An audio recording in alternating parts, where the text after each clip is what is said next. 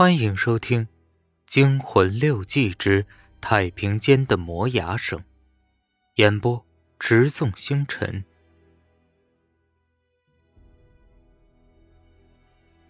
快开门呐！我心里念叨着。电梯根本就像坏了般定在一楼。我又接着摁着开门的指令，电梯仍然没有反应。就在我们愣着的时候，电梯又猛地往下沉了沉，一直沉到了负三层。这并非是开玩笑，医院的确有地下，负一层是储药层，负二层是档案层，而负三层，却是，却是太平间。我有点受不了了。刚才三个人还希望电梯的门能开，可此刻却希望不要开，永远不要开。电梯间里寂静无声，安静的有点可怕。我几乎能听见小文和小胡，还有我自己的心跳声，血液在血管里流动。我不敢再碰电钮了。我生怕会让电梯的门打开，小文的身体颤抖得越来越厉害，几乎可以带动我的身体一起颤抖了。现在，电梯像死了一样，定格在负三层，一动也不动。我尽量不让自己的呼吸声被他们两个听到。电梯间里依旧静悄悄的，一片惶恐的死寂。我们沉默了足足半个小时左右，电梯里的灯光很亮，我能看见小白脸上一片惨白，而小胡的脸上也是如此。虽然没有镜子，但我能感觉到自己的脸上也和他们两个人没有区别。这般沉静不知过了多久，随着电梯的一阵晃动，惊得我心里确喜起来，电梯又升上去了。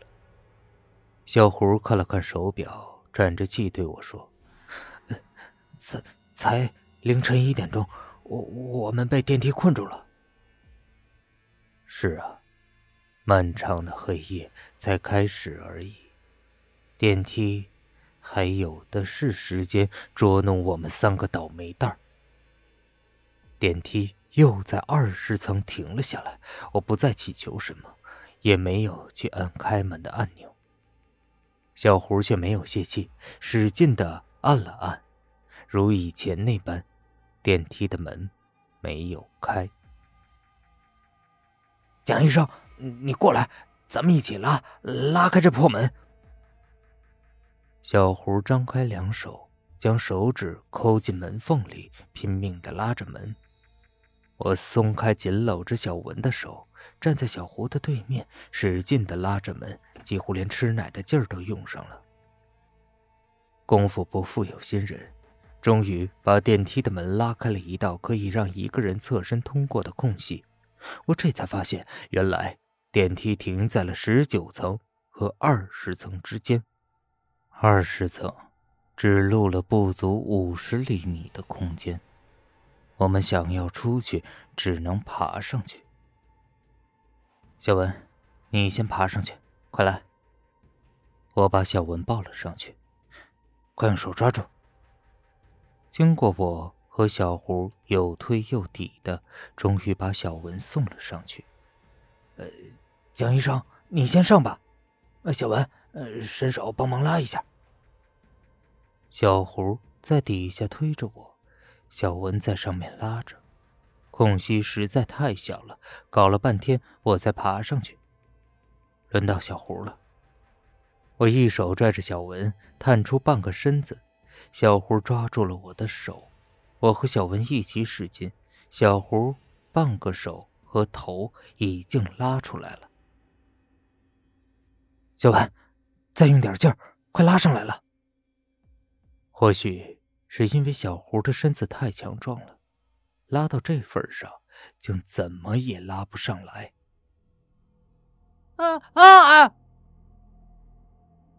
还没等我做出任何反应，伴着一声小胡的惨叫，我被黏糊糊的、热腾腾的液体溅了一脸。而电梯里面射出来的光线已经完全消失了。这说明电梯又沉下去了，而小胡也被电梯斩断了身体。溅到我脸上的液体是小胡的血液。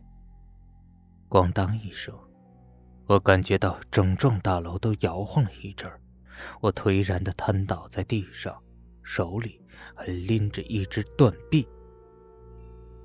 在电梯落到楼底发出的声音回荡中，我清楚的意识到，小胡死了。这些该死的到底是什么鬼东西？我们招谁了？惹谁了？干什么要这么惹我们？畜生！